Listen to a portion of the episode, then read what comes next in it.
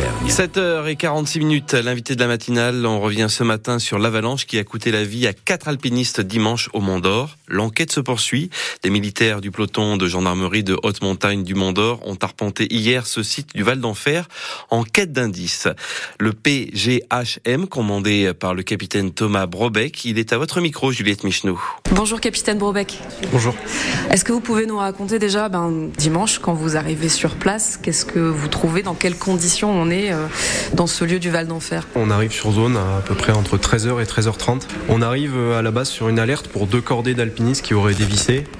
Euh, sur place, on se rend compte rapidement qu'en fait, il y aurait trois cordées qui sont ensevelies partiellement ou totalement sous une grande quantité de neige. Ils sont partis avec une, une plaque d'avalanche. Les alpinistes, donc trois cordées, sept personnes qui ont été emportées par l'avalanche, étaient tous équipés de matériel de détecteur de victimes d'avalanche, ce qui nous a permis en un temps restreint de toutes les sortir. Deux d'entre elles étaient déjà partiellement sorties ou complètement sorties de l'avalanche. Cinq d'entre elles étaient complètement ensevelies et ont rapidement été euh, sorties. Malheureusement, le bilan est lourd, beaucoup trop lourd, on le connaît. Une seule des personnes qui était sous la neige en est sortie en vie. Donc ça veut dire que même des professionnels, même en pleine connaissance des conditions météo et avec du matériel euh, voilà, pour pouvoir être retrouvé facilement, euh, on reste sur un, une activité qui est dangereuse. La montagne est dangereuse, on, ne le sait que trop bien en tant que, en tant que pratiquant. Les tragédies comme celle-là, il y en a de nombreuses dans les Alpes. Il y en a beaucoup moins dans notre petit massif qui est réputé de moyenne montagne, pourtant avec des conditions météorologiques très difficiles, une topographie et une technicité exigeante pour la pratique de l'alpinisme euh, et aussi euh, de la randonnée, mais là, c'était bien des alpinistes. Ça veut dire qu'il aurait fallu peut-être ne pas sortir? On était sur une montagne qui avait reçu entre 20 à 30 cm de neige avec du vent. On était sur un risque qui est présent, mais qui est comme souvent présent en montagne. Donc on ne peut pas dire qu'il ne fallait pas sortir. La montagne présente toujours des risques.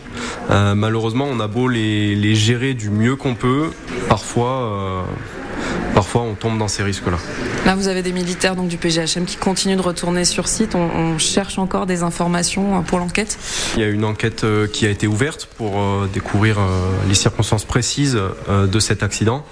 Donc des équipes retournent sur place pour euh, trouver des, des, indices qui peuvent nous donner des éléments sur euh, où sont passées les cordées, quelles ont été les circonstances de l'accident, qui permettront de, de diligenter l'enquête. Là, pour cette semaine, par exemple, il y a encore euh, du risque. Enfin, Est-ce qu'il y a des conseils, des avertissements à donner aujourd'hui aux gens qui pratiquent la montagne? Forcément, avec ces alertes et avec l'accident qui s'est passé, le degré d'attention et de gestion du risque doit augmenter, la sensibilité des pratiquants de la montagne doit augmenter. Il faut bien se renseigner sur les conditions, sur les itinéraires qui vont aller pratiquer, que ce soit en ski, en alpinisme, en randonnée. Et surtout, il faut que les personnes soient bien équipées.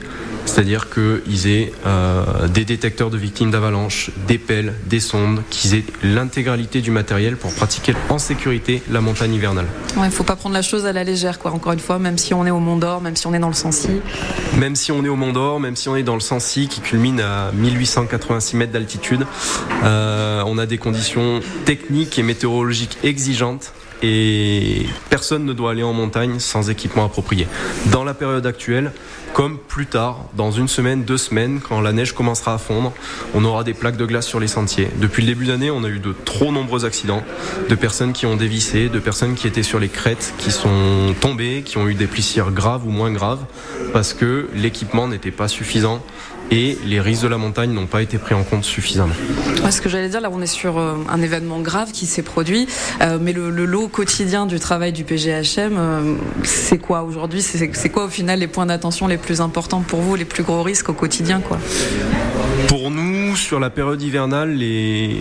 le lot des interventions, c'est des personnes qui vont glisser sur des névés de neige parce qu'ils sont partis en randonnée pédestre.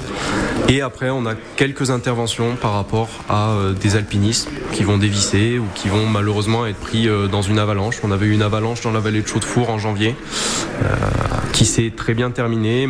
Malheureusement, aujourd'hui, on a le lourd bilan de la journée d'hier. Merci beaucoup, capitaine Brobeck. Merci, bonne journée.